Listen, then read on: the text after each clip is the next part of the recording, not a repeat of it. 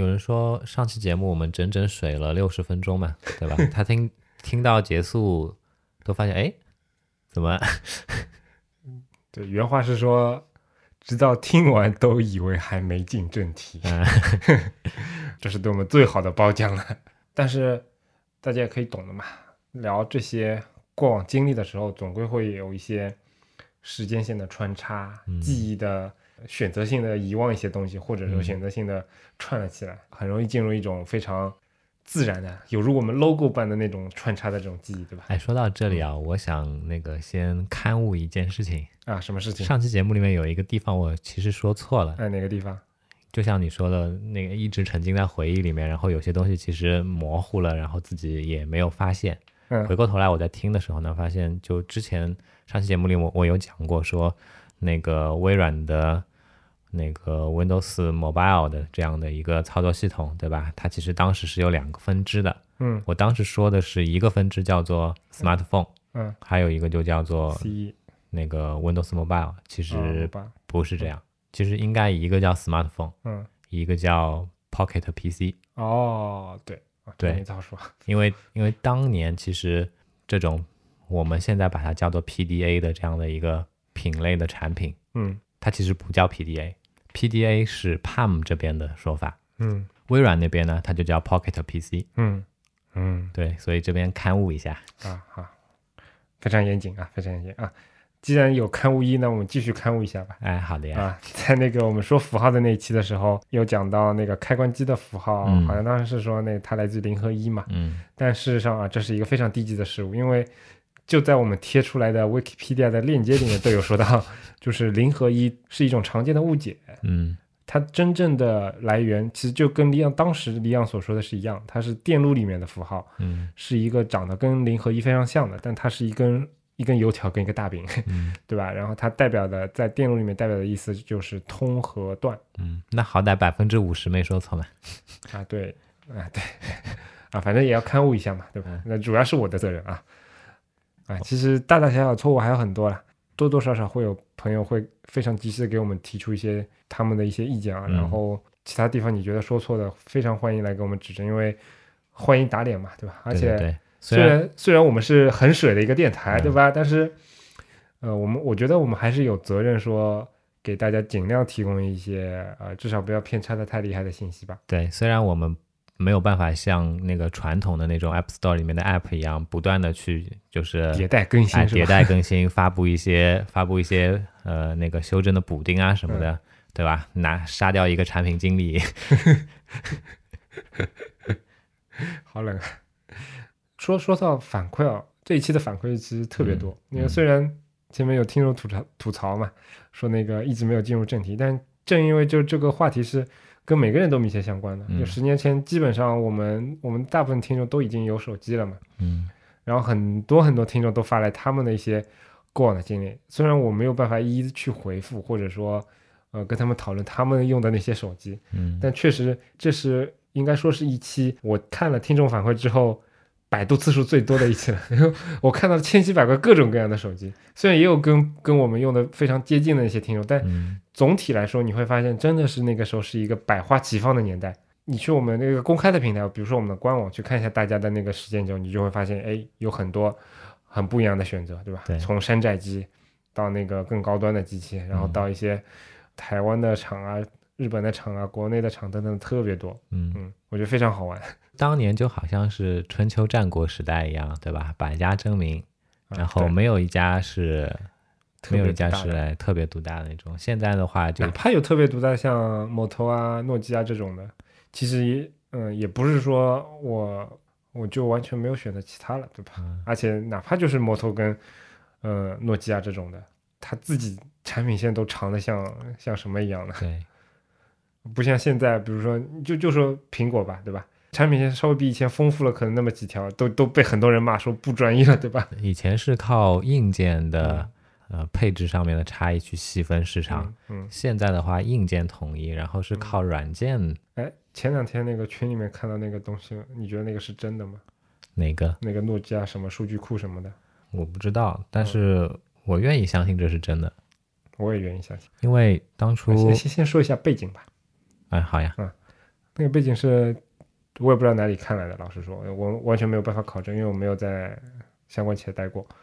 啊，说的是诺基亚当年聘请了某咨询公司，对吧？花了位数非常多的钱，嗯。去做了一些非常详细的来自全球各地的用户的一些基础数据的一些调研，嗯。关于手机移动端产品的应用。嗯。然后他们每次要新开一些产品线的话，嗯。都会以这样的一个数据库作为一个依据，嗯。按照里面那些人的详细、极其详细的一些需求嗯来专门设计一些一些产品。嗯也就是说，你一个产品的参数，一个产品的功能，就像你在 Win Windows 里面选了各种下拉框，然后把条件都限制完之后，这产品基本上样子就出来了。嗯所以你可以看到，要那个时候诺基亚的产品线其实非常的丰富，然后嗯东西非常的多，嗯从高端到低端，从世从世界各各个不同的文化角度都能有满足他们需求的一些产品。嗯说的就是这条信息。嗯，为什么我说我愿意相信这是真的呢？嗯因为当初还在 Frog 的时候，嗯我进去没多久，然后 Frog 把诺以前诺基亚的那个做做 research 的一个非常有名的嗯 Yan Chipchins，当嗯，时也是 base 在我们上海 team 的，这样的。嗯，现在还在不在我不知道了。那在 Chepchins 当当初就是在就是在中东啊，在非洲那边做了常年的相关的这种用户研究的工作，然后嗯帮助诺基亚在那边把当年的市场份额是就是独占鳌头嘛，嗯对吧？所以我我是愿意相信诺基亚嗯是会做这样的事情的。嗯，哎，看来今天我们要延续上次那个吐槽了，那个说了十分钟，别说正题了，连连 opening 都没有结束。大家已经习惯了，我觉得哎，对，本台传统就是这样子。嗯那如果我们不跑题，我们还是 anyway 嘛。哎呦，slogan 又出来了。好吧，那我们今天进入今天的主题吧。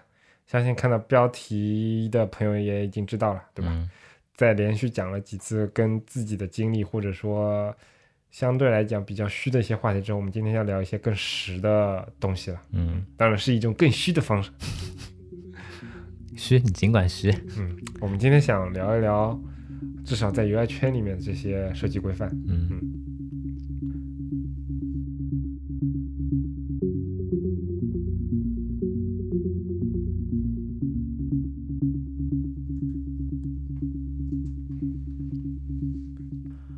嗯，我想先问你一个问题。嗯。其实这个问题呢，是好多人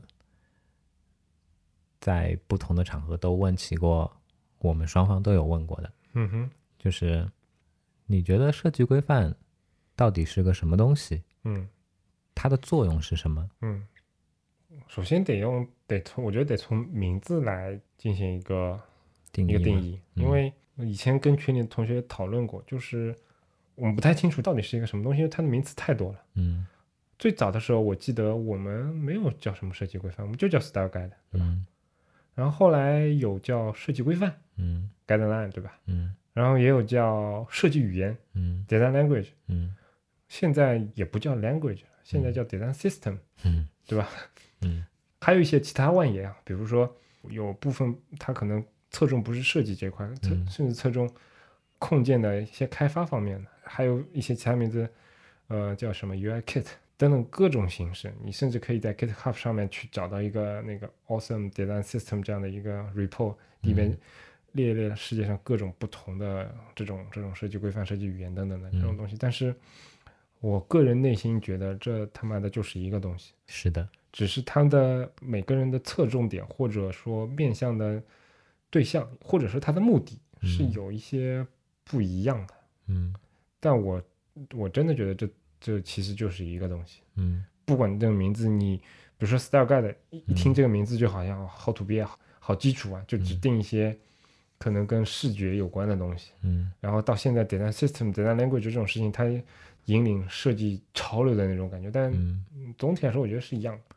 其实我的理解就是，我们现在所说的这一系列的设计规范类的东西。嗯等一下啊，我调整一下情绪啊。其实我今天不低落。就我理解那个我们现在所指的这些设计规范类的这些东西，嗯对吧？其实跟当年的 VICI 嗯。啊，企业形象标识的这些东西，它的它作用、它的目的其实都是类似的。对说白了就是，我觉得用用我比较粗俗的话来概括，就是把你做的设计，然后转译成一种以后继承你的人，或者说跟你合作的人，嗯。或者说是你们的目标的第三方的合作方，嗯。甚至是一些你你们的听众哦，不是，不好意思，用户。嗯。等这些相关的上下游的一些人群，他们能看懂的语言来来把它给写出来。我的理解就是这样的。嗯。嗯，我觉得就是类似一个汉语拼音的这样的一个作用，嗯，就说呃，请让我记一下，今天利昂家具之一，Style Guide 就是汉语拼音之于中文。嗯。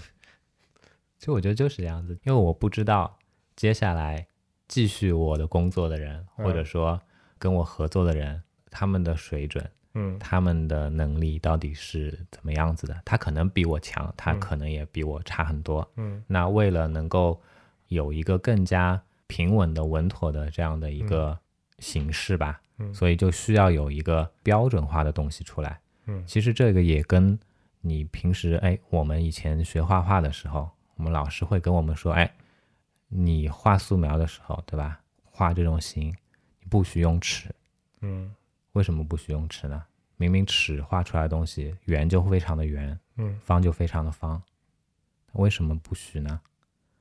因为，呃，在画画的时候，这种这种行为就是首先它就把你的想象力全都摒弃掉了嘛。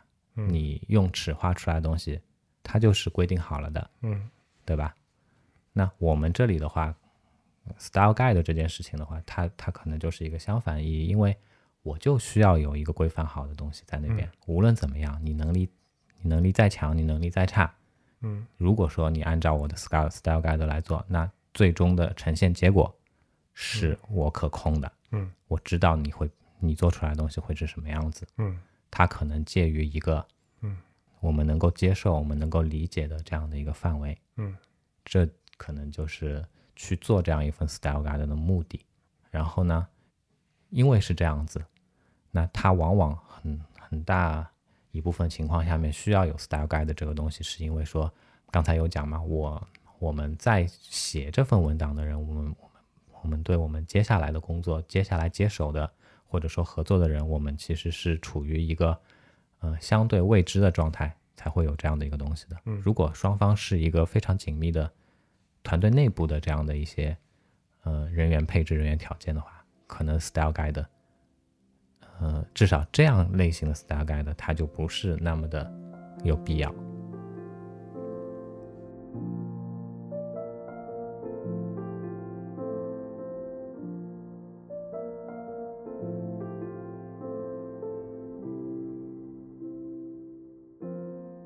零七年、零八年的时候，我当时跟我当时跟李阳合作过一份设计呃 style guide，对吧？啊，而且呢们那段时间不是基本上就是在写 style guide 吗？对对对，在刚进惠普，也就零八年的时候，嗯工作重心非常一大一部分就是在写那个 style guide，嗯然后啊，当然因为那个时候它是有一些呃客观原因限制的，因为那个东西是给一个硬件团队对，的呃 control panel，也就是说它那个嵌入式系统里面的那个操作面板上面的嗯。设计去写 style guide，、嗯。然后可能跟我们今天的这种社会环境，而不是社会环境，今天这种硬件环境也完全不一样了。嗯。实际的软件的使用的用途也不太一样，开发模式也不太一样，嗯。所以可能，呃，从某种角度来讲，今天我们能找到的很多设计规范，它其实还是比较幸福的。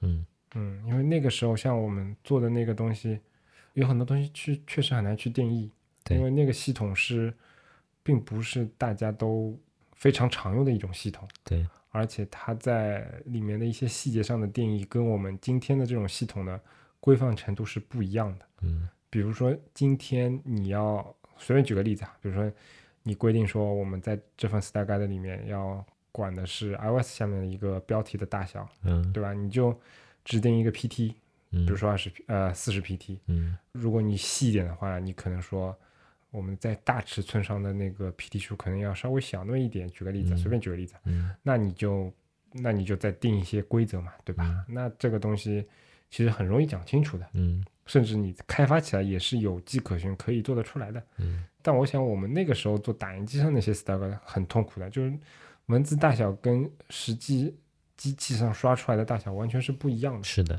所以在屏幕上，我们也会用一些方法，比如说在那个屏幕上直接打印出来。这个打印是指操作系统软件编程的打印啊，嗯打印出来从比如说从十二号到二十号的各种不同大小的字体，然后在在设计的时候就用就像色卡一样，比如说那但那个时候可能叫什么字体卡是吧？就用那种方法去去选，但这个只是一个小细节，但是大家可以听得出来，这个过程会比较的痛苦，不像今天。嗯而且你像今天这些 Style Guide，它其实运用起来非常的方便。有些比如说，它可以直接绑定 React 一个什么库，对吧？嗯如果你在 Web 端应用的话，你这个代码都可以粘进去。有些甚至都不是 CSS 代码，有些甚至是一些可能组件化的这种东西，你加上去就可以了。从如果一定要讲那个不同的话，我觉得这个确实是在它的一个使用方法上，真的已经完全不一样了。是的，嗯，所以呃，我想想，今天这种设计各种设计规范百花齐放的局面，其实还是比较幸福的。嗯但是我也觉得有有一些问题啊。呃，我现在公司也也会去做类似的一些一些工作，然后也嗯会去做一些调研。嗯我我个人的感觉是说，很多人在重复造轮子。还是拿我们之前的例子，我们之前做的这个 style guide 是非常目的明确的，嗯给我们的第三方嗯然后也给我们除了我们自己打印机那个家用打印机，也给那个激光打印机去用这样的一份 style guide。嗯然后后续产品在用的时候，也可以有这样的一个设计风格上的一些定义。然后在开发时候出现问问题的时候也，也有迹可循。就它的一个目的是很明确，目标、目标机器、目标市场都是非常明确的。嗯，所以这个东西它是一个，我觉得是有目的才去做的。是的，但今天你去看很多网上的这个公司出了个设计规范，那个公司出了一个什么规范，但这些规范虽然它定的很细，看上去也也挺全，但是我作我现秀性质在去的比较多一些，对对对对对，对包括我们自己公司在做事情也会有这个想法，就是初衷目的不是为了方便程序员，不是为了给谁，而是为了传递我们的设计理念。然后我对在在想，传递设计理念靠这样的一个细节，有时候要要定到说正文这个字体的行高是几倍的，然后嗯。正文粗细用的是怎么样，这个这这我觉得有点有时候有点背道而驰了。嗯要么比如说是人家不得不接入你们的东西。嗯要么是你们东西真的是好到颠好了，好到牛逼到不行了，但是你愿意把这些东西给共享给大家，那我觉得有有这样的一个问题。但现在感觉是个设计团队都会去做一份这样的一个东西，嗯搭一个这样的一个网站，这个、嗯这个网站结构我都能背出来，对吧？左边左边那几个树形目录，右边每一页下面什么样的东西，就就就就我会觉得有点重复造轮子的这种多余的感觉了。是，嗯其实很惭愧，我们最近也在做类似的事，嗯，所以以前在那个线下活动的时候，我跟李阳也在 PPT 里面开玩笑嘛，嗯我们也要出一个 anyway 点那个 style guide 对吧？但是我们就要跟人家做的不一样，我们字号就是随便，对吧？我们用的那个文字颜色看心情，有时候内心是想要批判一下这种 这种现状。对，嗯，你说没错，嗯，我觉得现在就是有有这样的一个现象嘛，各家公司的设计团队，嗯。以前几年呢，大家流行的是说，哎，建一个 UED 团队的 blog，啊，然后写文章，对对对对对对。各种文章，对吧？对对对对，那个 UX UI 相关的一些经验啊，嗯。然后项目的项目过程当中的一些事例啊，然后嗯。什么样什么样什么样的一些东西，但近几年呢变了，变成开始刷那个 style guide，然后刷所谓的 design language，嗯。对吧？design system，嗯。嗯，反正就是一打开之后，让人觉得哇哦，很规范，很成体系，嗯嗯很牛逼。嗯但其实就像杰杰刚才说的，你们输出的这样的一套语言，这样的一套东西，除了你们自家用之外，谁还用？谁有这个需要吗？好像大部分来说就是反正这事情是存疑的。对，当然，我也我也不是否定大家工作的价值，因为前面也说了嘛，我也调用过一些不同的设计规范，就是这个是还是是有一些好有一定的，有一定的意义的。嗯意义在哪里呢？就跟当初那些 UED 网站写文章一样，嗯这个也是一个很好的侧面去判定这家团队它的一个整体的这样的一个能力的。但是哦，我这边我这边我又觉得我不是特别同意这个看法。你的说法是，其实就像当年写博客一样的，嗯就如果你这边这个设计规范，如果他做的质量高，嗯，或者他有一些自己独特的一些想法在里面，嗯你可能侧面反映出一个团队的一个水平。嗯但我个人觉得，说实在的，我看了下来一些事例啊，我觉得嗯这只能反映出这个团队水平最高的那波人的那个水平，嗯而且这只是技术水平，而不是说他的落地水平。嗯比如说前两天大家都在吐槽嘛，那个 YouTube 它在那个 VI 更新了之后，嗯他们推出那个网站，我我嗯我记得我们邮报里面也有放过嘛，对吧？当然，它那个东西不是不光是 UI，也不光是 VI，它是一种这个叫什么 CIS 还叫什么？anyway，反正就是嗯相对来说是偏向 branding 方面的东西。嗯然后它也规定的非常的细，你嗯看上去哎也挺专业的，点个语言有三十几种语言，那嗯多牛逼啊！你想这个工作量多大？但是一看 YouTube 自己他们官方的 app 好像也没有遵循这个规范啊，嗯 这这其实就反映出来说，这套规范做是一帮人做的，但用可能是在非常大的一个团体里面去用，然后这个用是不是用得好，或者甚至是用不用这个事情，这其实也是团队水平非常重要的一部分。嗯，就是你既然自己出了一套规范了，那你是不是能有强有力的方法去执行下去？但如果你没有这个强有力的方法执行下去的话，那这个设计规范只能代表写这个规范的那一两个人，或者说那个老板啊，他们的思思维很靠前，很牛逼，但是。但真的设设计团队水平怎么样？我觉得不能完全的反映吧。你说的没错，嗯但是呢，这是一个侧面，嗯还有别的侧面，对吧？嗯比如说我直接去看他们家的产品，嗯这也是一个侧面。但是，呃，因为他们都是侧面，他们嗯都有就是让人呃被遮挡住的部分，让人看不嗯明白的地方，嗯我们不能靠单独的哪一个片面的一个点去完整的去呈现出来。嗯，这个设计团队到底怎么样？嗯这家公司到底怎么样？嗯嗯，都不行。你可能需要多看几个侧面，然后慢慢的去把他的那个形象去展现出来，才可能说哎比较看的比较完整一点、全面一点。不要说这些了，我就举个例子吧。最近我还在面试，对吧？我还在招人，然后最近有几次发生了很尴尬的事情。什么事情？就是我收到了一些我觉得还不错可以聊一下的这些作品集嗯。的候选人，嗯。然后我去跟他接触，嗯。然后我在跟他聊的过程当中呢，突然发现我操，他投的虽然是 PPTV，嗯，是我们公司，嗯，但人家投的是 人家投的做网站的那个。对做网站的，做移动端 App 的。嗯。当我跟他说起我们这边是，对吧，专注在 OTT 端、嗯电视端的产品的时候，他懵逼了，我也懵逼了。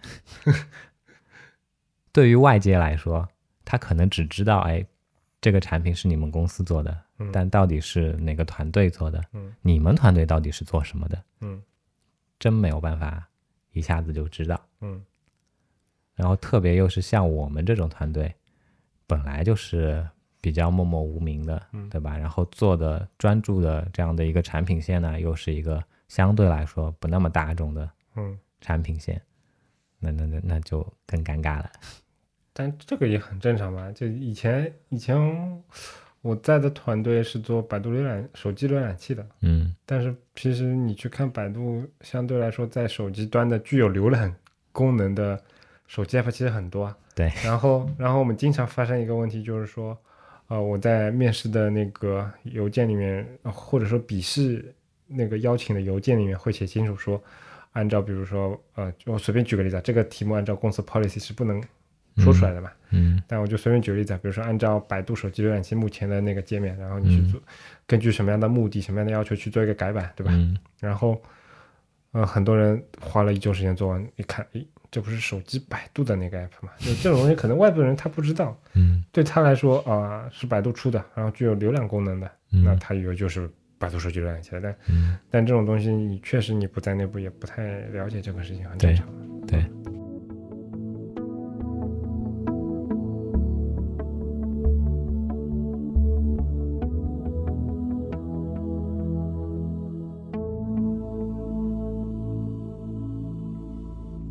音乐回来啊，哎，为什么我们这次会讲这个话题？因为其实这个选题在我们的库里面也放了很久了，嗯，但是促使我跟李阳说，我们这期讲一下这个吧，是因为因为上期太水了，啊，不是不是不是这样，不是这样，是因为你想嘛，我跟李阳也蹭了一下那个 Apple 那个发布会的热点嘛，嗯，但是好像没什么用啊。呃有有道理，那个我我已经跟李阳发誓了，那个我已经连续两次没好好看发布会了，下次我再也不直播了。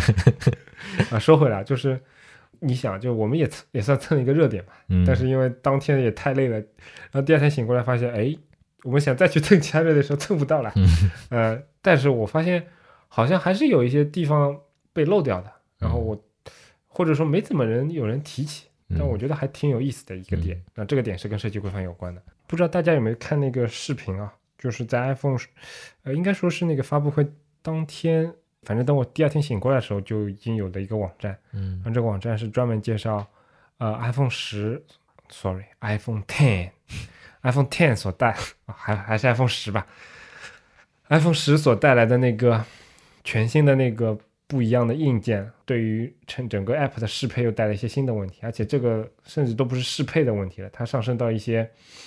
一些真的是规范以及系统层面上的东西，比如说它引入 Safe Frame 的概念，嗯这样的话，也不是说引入了这个概念，而是把 safe frame 的那个范围进行了非常大的改变，包括它里面提到了一些说那个刘海这个东西你不能刻意去隐藏掉等等这些这些东西，偏向于非常底层的这样的一些一些规范和那概念。它出的这个应该说是一个页面吧，它包括一段视频设计方面的一些资源等等的，这样供大家去下载跟查阅的。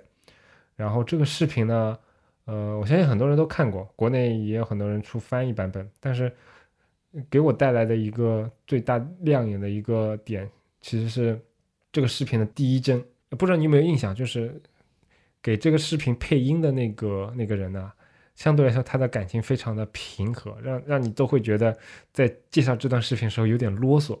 但是我后来看了视频第一帧，就是他下面也有写嘛，他名字叫那个什么 Mike Stern，然后他的 title 非常有意思，他的那个 title 是叫什么？叫 Design Evangelism Manager。Evangelist 他就是布道者、传道者。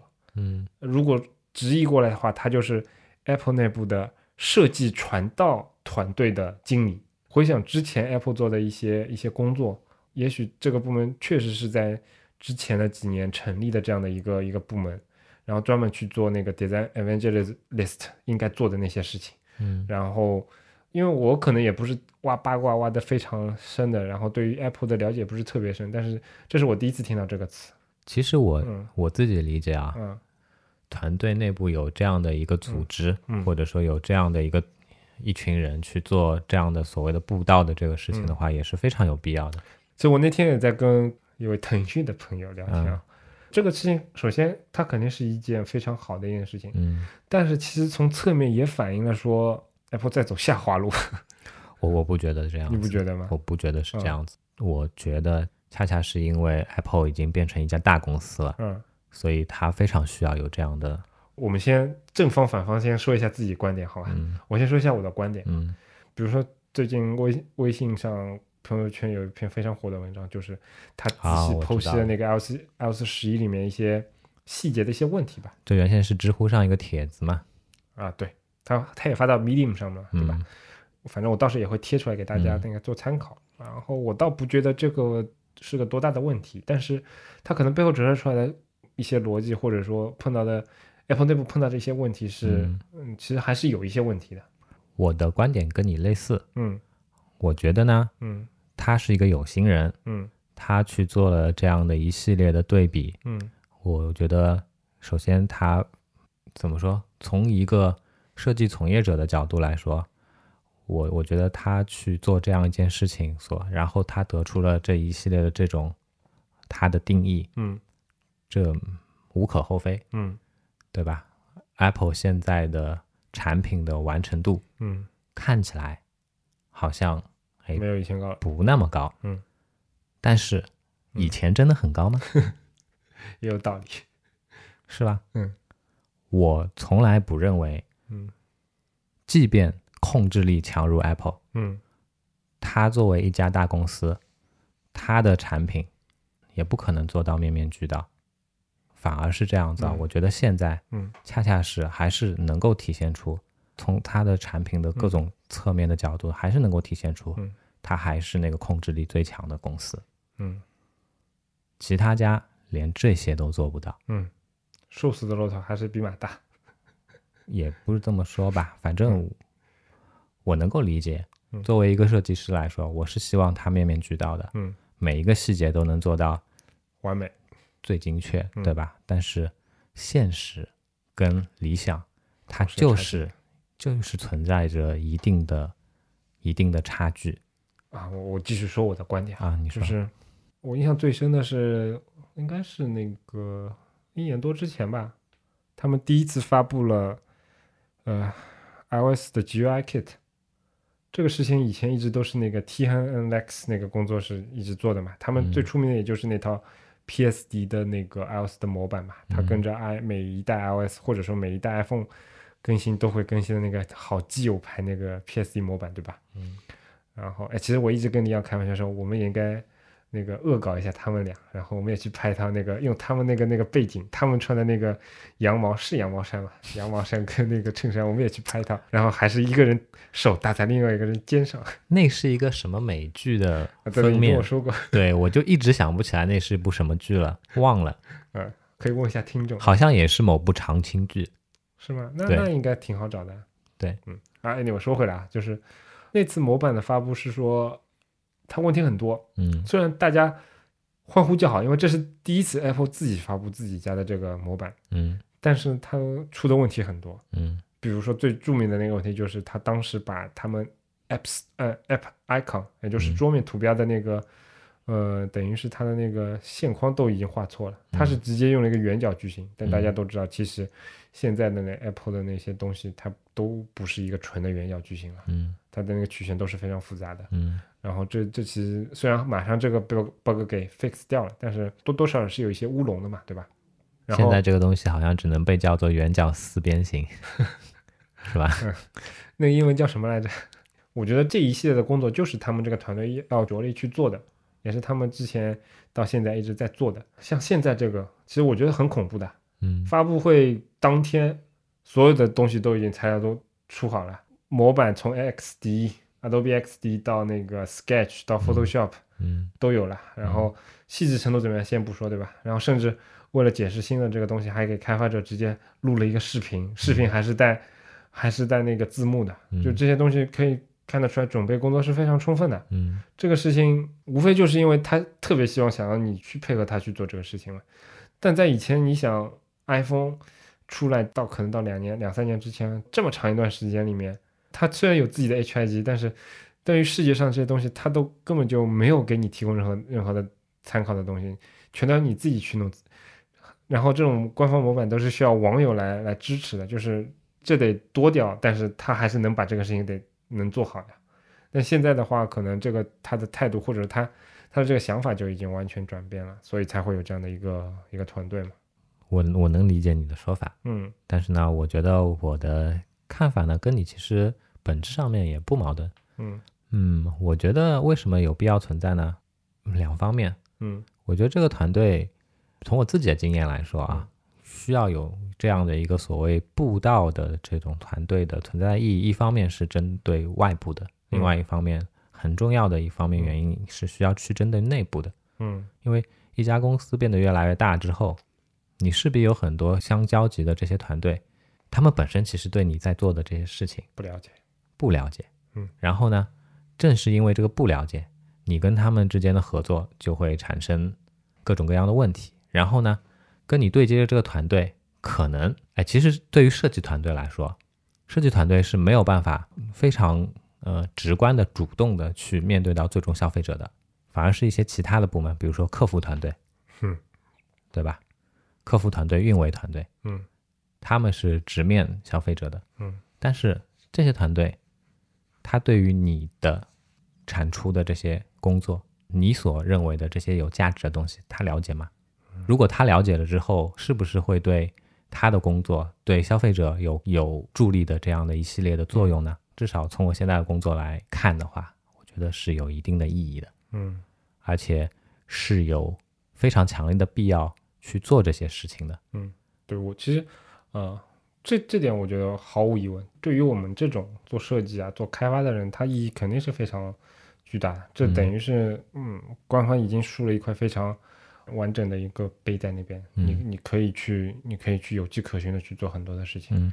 这其实非常非常好的一件事，而且回想起来，我觉得真的挺幸福的。嗯。就就像我前面说的，你像我们以前碰到可能英语不太好，或者对 Apple 也不太了解的东西，他可能要等两周、三周，甚至一个月之后才能看人家翻译的文章，嗯，然后那些东西、那些模板都已经在百度网盘上存了不知道多久了，然后可能都已经过期的这种东西。嗯。但是你看现在发布会第二天，这么全的东西，你嗯你根本不用去找什么国内的一些什么，呃。转了两三遍的那种东西，你嗯你在官网上面直接都有做的，再过几天说不定中文字幕都会上，我跟你说，吧？对另外一点嘛，就是刚才说的是对内，对吧？另外一点是对外，嗯就像姐姐说的，Apple 在发展，它的竞争对手也在发展，嗯整个世界都在发展，嗯它面对的消费者也在发展。嗯以前它没有那么多消费者的，嗯消费者相对来说都比较单一，然后喜欢它的人群其实当初也比较单一。哦，当年我发布第一代 iPhone 的时候，哎，我有一个比较规范的 HI 级的网站。嗯其实 HI 级的网站是针对谁的呢？针对开发者的，对对吧？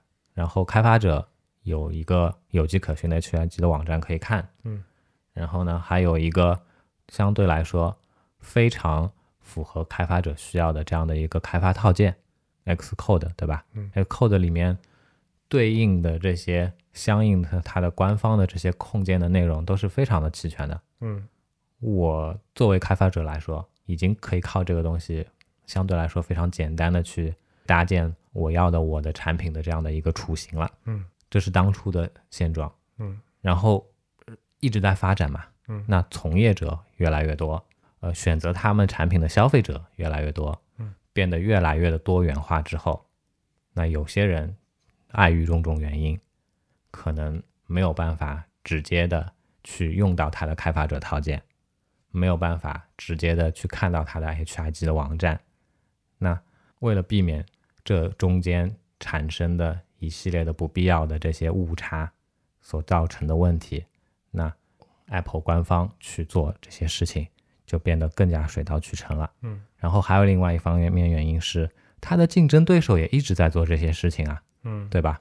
以前大家都在夸 Google，说哎，Google 的 Material Design 的网站，Material Design 提供的一系列的这些控件也好啊，然后资源也好啊，都非常的丰富，非常的到位。嗯，我们都知道这件事情，Apple 会不知道吗？嗯，对吧？所以我觉得它现在站出来，主动的去提供这些东西，非常合理。结合半年之前那个 W WWDC 的那些会议的内容的那嗯。些输出，你也会发现 Apple 做这些事情确实越来越积极了。嗯。你想，你看这个视频跟那个当时那个 PPT 的样式都是一样的，嗯。看得出来这是确实真有团队去做这个事情，而且输出的东西，我觉得工作量挺大的，嗯。那个中文字幕啊、嗯。英文字幕啊，然后 PPT 的下载啊等等的这些这些，我觉得都挺不容易的，嗯，所以我觉得对于目前我们在做这些的东西的人，或者说刚接触设计的这些东西的是年轻的设计师来说，真的是挺幸运的一个时代。可能是吧，可能是吧。但我也蛮怀念以前我们，对吧？嗯、还没有那么多官方提供的这些嗯素材的时候，自己去哎打个比方说，哎我我我我截屏，啊。然后自己去量它的尺寸啊，看它的样式啊，嗯。然后想办法的去一比一的去模拟一下这样的一些过程。嗯，其实你说这个过程有点像 Sketch 开发插件的过程。嗯，大家啊，因为我之前也小写过那个插件嘛，嗯。对我看他那个 Sketch 的那个那个官方 API、嗯那个文档，我操，没见过这么牛逼的文档。嗯，怎么说？这左边的树形目录里面，十个里面有五六个都是那个在建中，请等待，然后很多东西都得要靠摸索才能弄出来的。嗯我觉得 Sketch 也是一个发展速度有点快了，然后导致很多细节没做好的这样的一个东西。嗯，好像有点扯题了啊。那我们先听一段音乐吧。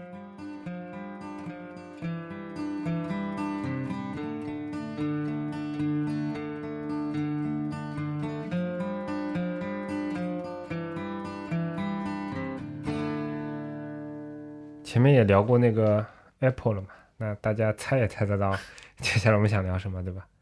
实际上，我们的确是想聊一下三大厂的那个设计规范。对，而且我觉得相对来讲啊，就像我前面批判的，我觉得对于这三大厂来说，他们有这个需求，有这个渴望，然后也也有这个平台，嗯有这个渠道，甚至他们硬件、软件上面确实完全有这样的一个能力去做这个事情。是，所以说，呃，他他们他们几家的设计规范是一个非常好的一个参考的一个对象吧，我觉得。嗯所以，所以我们想聊一聊嘛。那、嗯聊完 Apple，那肯定要聊那个 Google 嘛，对吧？嗯，你前面不是有话要聊嘛？我想想怎么开头啊啊，那我先带一下节奏吧。啊，你看，我跟李阳在节目里面经常，那个三期里面至少有有一期会说到 HIG，对吧？嗯苹果的 Human 呃 Interface Guideline，对吧？嗯但是我一直以来都觉得，就是 HIG 它是一本有点像，相对来讲它是讲的比较笼统的，嗯，就它不是一个那么细的这样的一个规范。对，HIG 在进化，然后不断在变细。尤其是大家可以看到它的导航的一些调整啊，对这在这一期的发布会之后又增加了更多的新的内容，嗯然后现在里面你也能看到它比以前呃细多了的一些地方，对但是总体来说，比起其他两家，它还是偏粗颗粒，或者说更更怎么讲？这这应该什么样的词呢？我现在又词穷了，哎这两天经常词穷。嗯其实你懂我的意思就可以了。其实对我来说，嗯我我自己个人觉得 HIG 的这样的一个嗯 Apple 的 HIG 的这样的一个就是细致的程度嗯，是对我自己来说是刚刚好哎，的。你觉得是这样吗？哎，我我我我想说的不是这样，我前面把这个作为引子，想要说 Google，就是因为觉得，反正虽然前前后后看过这么多的那个，我反而觉得嗯 Google 定的太细了。我我说我说的不是现在的 Google，嗯就我印象最深的是，其实恰恰是那个安卓还在那个一点一点六、二点三那个时代的，那个时候的那个域名还不是 design 点 google.com，、嗯，也不是 material 点 io 这种，嗯。还是那个 developer design developer 点 android 点 com 对对对。斜杠 design，对哦好像是这样的，对吧嗯？因为你看这个名字就记得看得出来，就还没有上升到 material design，然后它也只是安整卓，个 Google 对这样对对对的一个，然后那一份东西是从它比较清晰的逻辑结构，嗯。到他说他想要达成的一些目的，嗯，然后包括到它的那个颗粒度以及说那东西细致的程度啊。所以虽然里面有一些细节东西，我跟你家经常吐槽，比如说那个图标的角度啊什么的，但我觉得当时那份东西给我的印象是比较深的，也是在众多我要不得不在做东西的时候去参考的设计规范里面，相对来说还算好用的。嗯跟今天的那个那个网站没有，基本上没有什么，完全没有什么联系了，已经。但我说到这里啊，我嗯就提一个小点，嗯嗯，当年其实现在还是这样子嗯，Android 手机上面的 application icon 嗯大大小小、尺寸不一嗯的这样的一个元凶是嗯谁？是 Google 自己。嗯你记得吗？它那当年二一点几时代时候的图标是斜四十五度的这样的一个透视的，对吧？然后二点二点几的时候，那变成一个正视的了，嗯正视图的。但是它那个正视图的呢，就像就像现在 iPhone Ten 一样、嗯 i p h o n e Ten 的屏幕有一个安全区，嗯，对吧？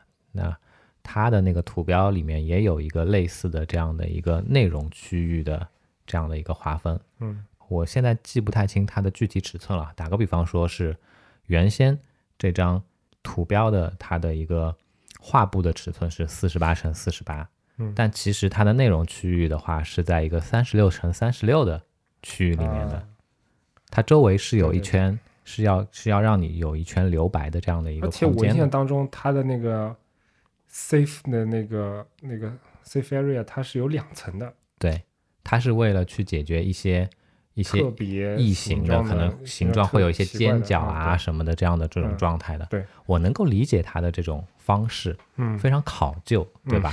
但是恰恰是因为它的考究，造成了一些不考究的人在做这个东西的时候出问题了。我觉得反而是苹果嗯对应它的 application icon 的那套东西的简单粗暴，嗯造成了更加形制上面的统一。嗯。但你看，在最新发布的 Android O 里面，其实它有奥利奥里面，它也想要在这个方面去做一些改变了。嗯但是 again，我觉得嗯官方的 launcher 做改变跟其他的 launcher 在做统一什么的，就是这个事情是一个非常大的一个工程，因为嗯大家一直都说嘛，就是你自己的 OS，你自己的 ROM，哪怕你这个套图标定义的非常牛逼，但是第三方怎么办？除非你有能力把所有第三方都画一遍，但是其他的情况，你这个事情，就是因为这个事情已经 还是因为安卓长长期以来的问题嘛，就分的太散了。嗯权力分的太散了，你现在要收拢的话，并不是那么简单的一件事情。嗯，嗯反正我觉得最初的始作俑者嗯就是这一套他自以为是弄得非常的考究、非常规范的设计文档。嗯，但我觉得归根结底啊还是在于它的理念就是不一样的。Apple 有一个这样的一个审核的一个过程，但它是一个非常至少在一开始是一个非常 open 的这样的一个系统。嗯如果什么东西它他他可能也知道你你说到的这些问题，但其实他本来也没有 care 过大家是要遵守他的那套东西，他就想让大大家百花齐放，让更多的人有在在能够有百花齐放的这种这种环境下，他才有可能进入我这个圈子来去随心所欲去做一些事情，那他何必这样写呢？好吧？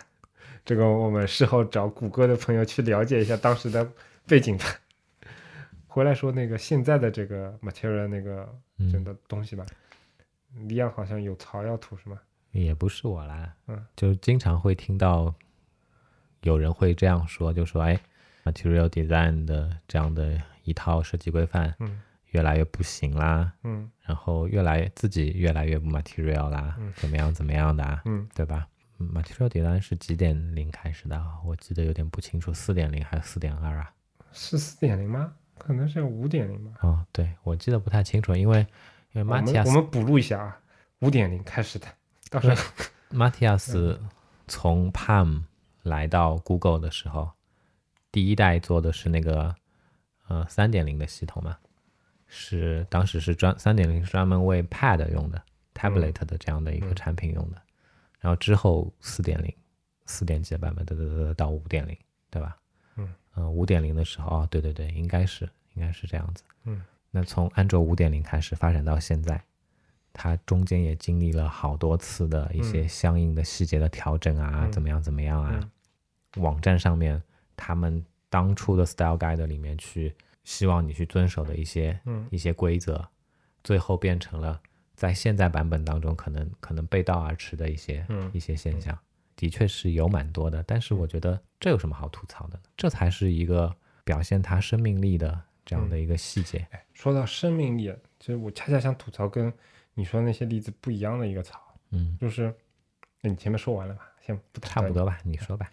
我是觉得我毕竟是一个老老一代的对吧？啊我的我的视角是有限的啊。无无产阶级革命者无，产阶级革命者啊。虽然我不是一个非常狂热的安卓的使用者，甚至我对安卓使用经验仅限于测试机，嗯然后作为备机，嗯但我自己主力机从来没有使用过安卓，所以大家尽可以吐槽我的那个理解是非常片面的。嗯就我我是觉得，从第一代 Material Material 的那个概念，包括它的执行嗯发布到现在，确实它在交互上其实是有一些不断的更新的。嗯但是让我觉得它缺少生命力的一点在于，它其实在视觉上，纯视觉上变革不是很多。他当年引入的那些东西，从视觉上来讲的那些东西，包括那几套配色方案，包括那些动效的一些细节的定制，就是那套东西在当初出来的时候，我觉得还有点惊艳的。比如说那些动效的一些细致程度啊，比如说那个 FAB 的那种设计设计，对吧？然后包括那种 layout，然后包括它所谓的那种呃 responsiveness。比如说它那些层级的概念等等的这种东西，当时我觉得，哎，这套东西确实做得非常的好。但是放到今天，当我看到，嗯，好像我们节目之前我也提到过嘛，就是我觉得现在看到还是基本上看静态画面，其实还是差不多的东西。我就觉得，我一直在担心它之后再再要在视觉上再要进步的话是怎么去做呢？因为我觉得这套东西纯视觉上来讲有点过时了，因为同期你你。继续去看 Apple 那个东西，虽然你会发现目前的这一套的设计其实还是承袭自那个 iOS 七以来的这个东西，但是它的一些细节丰富的程度，包括它用的一些视觉语言，其实都是在慢慢更新迭代的。但每一每一代更新迭代，你不至于说我完全不会用了，对吧？它在保证了可用性，它在保保证了交互没有特别大的。巨变的情况下，它的视觉其实是有一些用用李阳前面的话说，是它是有一些生命力的，它是在在慢慢递进的。但是我觉得，Google 这边缺乏一些，至少在纯视觉上的一个生命力。我觉得这个我其实不是很同意。嗯，怎么说？我觉得我相信，因为因为你是相对来说你用安卓的时间会比我长得多得多，而且我倒不同不同的 ROM，其实你尝试的也肯定比我多。我我倒不是觉得这样子啦。嗯。在我来说，在我自己的使用经验上面来说，嗯，我根本不 care 你是安卓还是 iOS，嗯，反正你的核心体验是在那些 app 里面，是吗？还是指什么意思呢？我觉得不管你是 iOS 也好，还是 Android 也好，甚至是 Windows Phone 也好，对我来说，你只要是符合一个正常的这样的一个多点触摸的电容屏的操作的这样的一个一个系统，这样的一个环境就可以了呀。嗯，然后。大家都有自己各自的所谓的视觉呈现的样式，但是这个视觉呈现的样式是什么样子的？嗯，只要让我觉得看得顺眼，我就能够接受啊。然后你说的这一点，你觉得你觉得 Android 的发展至今这么多年了，它可能处在一个视觉呈现没有什么特别明显的呃进化也好，或者说变化也好的这样的一个状态，让你觉得有点担心的话，嗯。对我自己来说，说实在就哎，你说，对我自己来说，我觉得还好吧。嗯，我们我们举个例子，嗯，macOS，一九九八年的 macOS 跟现在的 macOS，它的最大的变化产生在什么地方？我觉得它的一系列的这些变化是产生于承载它的这个硬件，但是它的一些标志性的一些特征的东西，嗯，一直延续着，嗯，一一直延续着。三颗红绿灯的这个东西，以及说，哎，虽然我们现在这个版本上面已经看不太到那个阿垮的这种风格的东西了，嗯，但是你还是能够在一些细节上面去追寻到它的踪迹，嗯，这些的话，我觉得就是一个操作系统一脉相承的这样的一个标志性的一些东西吧，嗯，然后 Material Design，嗯，Android 它的操作系统，我反而觉得它是在就像你说的，它现在是在一个趋于稳定的这样的一个状态。嗯，因为从 Android 的一点几时代到到四点几时代的时候，它基本上就是一个大版本更新，对，就是突然之间焕然一新，完全不同了。从橙色变成什么蓝色，对，各种变化，对，视觉呈现上面完全不同了。嗯，恰恰是到了 Material Design 之后。它的视觉呈现趋于稳定了，嗯，而且还是这样子。刚发布的时候，它的有一些细节是非常的，从那个屏幕内的这些视觉设计来说是非常离经叛道的。它用了大量的撞色的，对对对，这些配色是出现在平眉上面的这样的一种一种状态的东西。然后渐渐的，它现在又在往回走，去把一些比较离经叛道的、比较这个词叫什么来着？就更加的让它趋于稳定下来。作为一个数码产品的爱好者，作为一个这种互联网行业的从业者，嗯，作为一个相关的这些产品设计的呃设计者，我我觉得嗯都还好吧，没有什么没有什么让我非常担心的地方出现。担担心什么呢？担心它会突然之间没有吗？还是怎么样？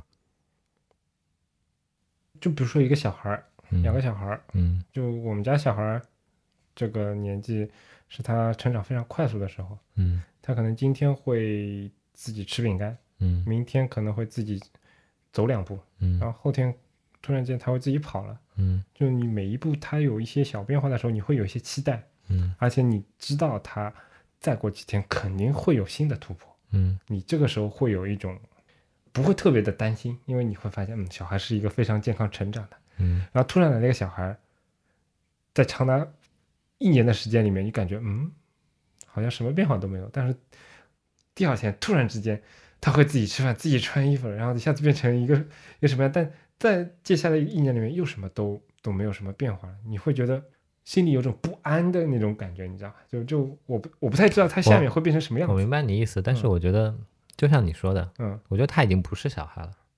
你你不要针对我的例子，我只我只是这么一说啊。嗯另外一个方向吐槽是这么说，就是我觉得我是一个啊感情上是比较专一的，但是在有些地方，比如说听歌啊或者什么地方，我是我觉得我不是一个很专一的人，嗯尤其是像他用的那些高饱和度的颜色啊等等这种东西，看久了之后我会腻，嗯嗯，这就是我的一个担心。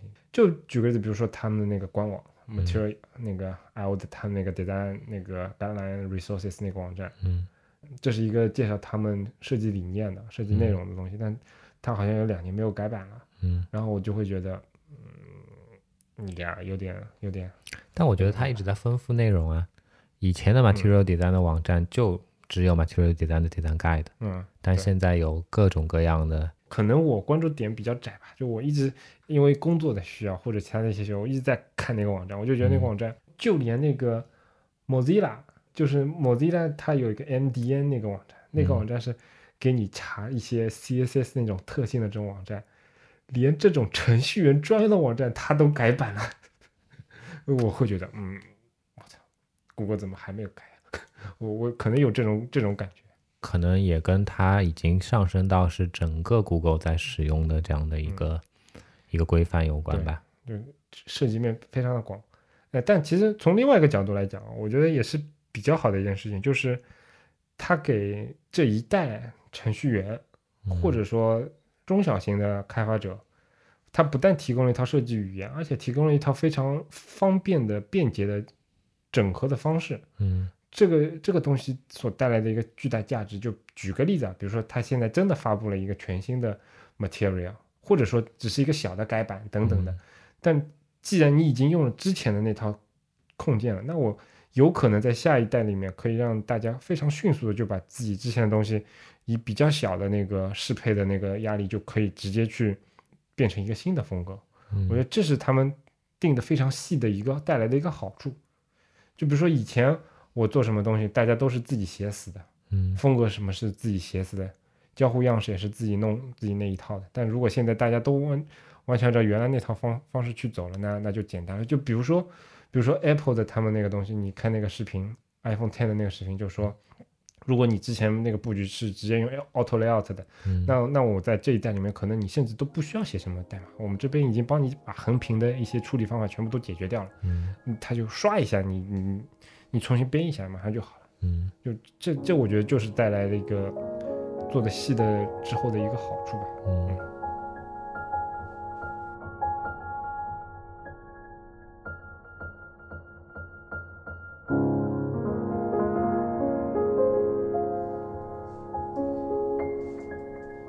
节目我说的是那个三大厂嘛，那最后一个说白了是一个我最不熟悉的一个设计设计规范，但其实这也是我比较想吐槽的一套设计系统嗯，你说，，Fluent Design System。我觉得他要的东西很多。我我先说我的总体的感官啊，我觉得这三大厂嘛，对吧？Google 的那个给我感觉像是一个你去用他们的设计规范，就像上中小学一样的，嗯其实相对比较死板，嗯老师把东西都定好了，你就照着那个作业一路做下去就好了。然后做不做嘛，这个另说了，对吧？嗯但至少东西都在那边。嗯然后 Apple 的 HIG 呢，有点像上高中，那时候老师已经不是那么死板了，他会让你去用举一反三啊这种方式去弄，而且呢，你也需要不停的向老师提问，才能真正的得到最后那个东西的结果。而且呢，有一点非常重要，就是他最后会有个很牛逼的考试在那边，嗯哼，嗯，对吧？高考嗯，，Apple 那边它可能就是一个 App 的一个审核，是，嗯，如果你做的太过分，你就再见了，对吧？Fluent Design System 这个东西，感觉真的像上大学一样的。上他们网站看一下，你就发现，哎，这跟我大学考试时候是一样的，教材是他妈的老师临时印出来的，然后学什么东西不知道，课件还在开发当中，就嗯整体感觉就给我让我的感受就是这样的。用另外一种说法，就是现在那个 Fluent Design 那个网站好像已经做了小改进了，就是它在第一页非常那个大气的那个几个视频，然后贴了几个非常牛逼的那些词之后，进去的第二个落地页它已经改过了，已经按照它它要做的那些东西改改，稍微加了几个入口图标了。但在之前的第一个版本，就是你点进去之后，直接就是一个非常细到细到你想自杀的那种，像 就像我前面提到 MDN 一样那种非常细致的那种网站，就你会觉得那个网站我去了好几好几次，每次我都觉得我是不是点错了，就不当心那个链接链错了，就有这种感觉。就它一下子从非常哲学的这种讲概念的东西，一下子跳到你这个图标应该用多少像素，但是中中间过程就是那个界面到底应该是做成怎么样的，然后我应该是遵循什么样的逻辑，或者是什么东西都没有，就直接就跳到最后的那个东西，我当时会非常懵逼，你知道吗？嗯所以我当时一直就觉得 Fluent Design System 这个东西好像抛出来的，我感觉有点早。我跟你有类似的看法，嗯，就是其实我一直都觉得说，哎，它的这样的一个设计规范，它的这一套设计语言去定义出来，去抛给抛给大众的这样的一个时机，嗯稍显有点早，嗯，因为设计规范出来了，但是对应的他们自家所去遵循的这些设计规范的这些这些东西，嗯，其实现在你能够看到的这个为数，嗯，非常非常的有限，嗯。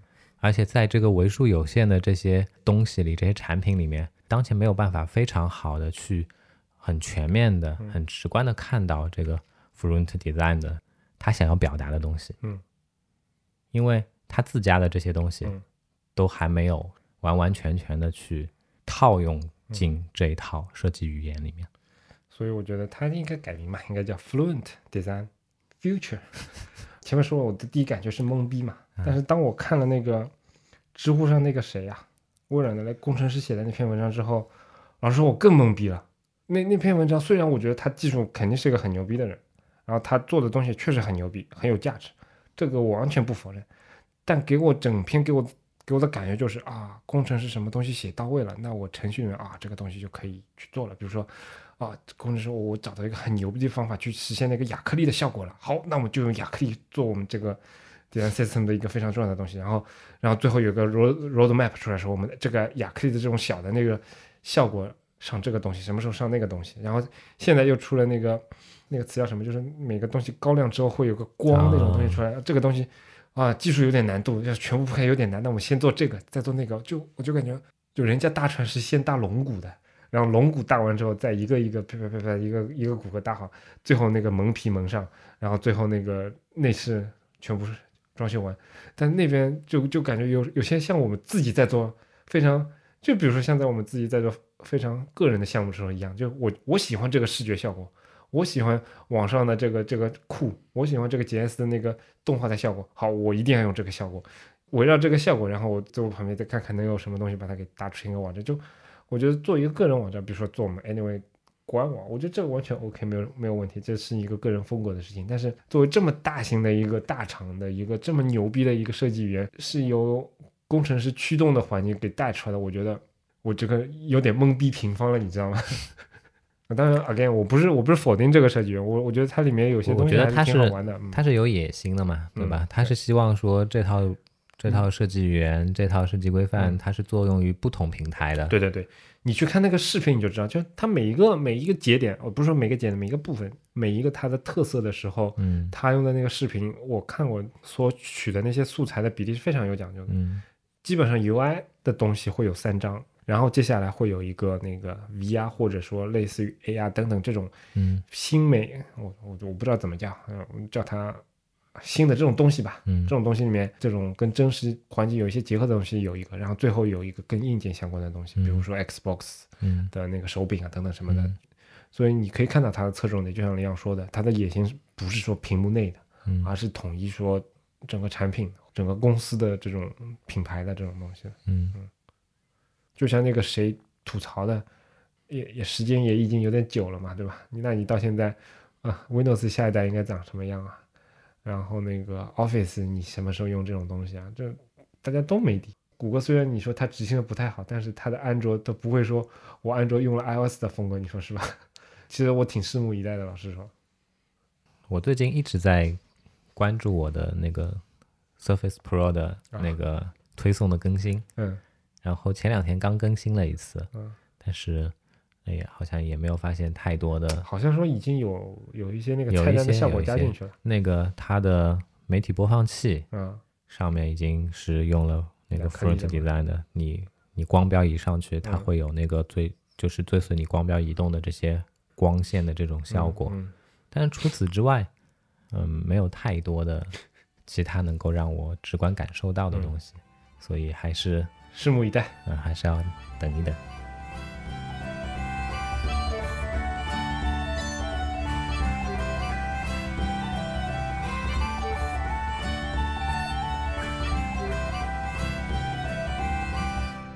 你平时是怎么去用这些设计规范的？这个话题有点长啊。长话短说嘛，嗯，不行我们就变成下一期。我们上一期是有坑的，对吧？嗯上上一期也是有坑的，是吧？嗯，你现在就是每一期直接开开坑了，是吗？坑多不愁啊。嗯，我觉得这真的是一个大问题。嗯，嗯什么类？就像我们前面说的，设计规范它也有不同的侧重、不同针对性，有不同类型的，对吧？那如果它它是针对开发者的，是针对设计师的，这个完全就是不一样的。从我我是说从用法上来说是完全不一样了。长话短说，我还真说不上来。那就变成下一期吧。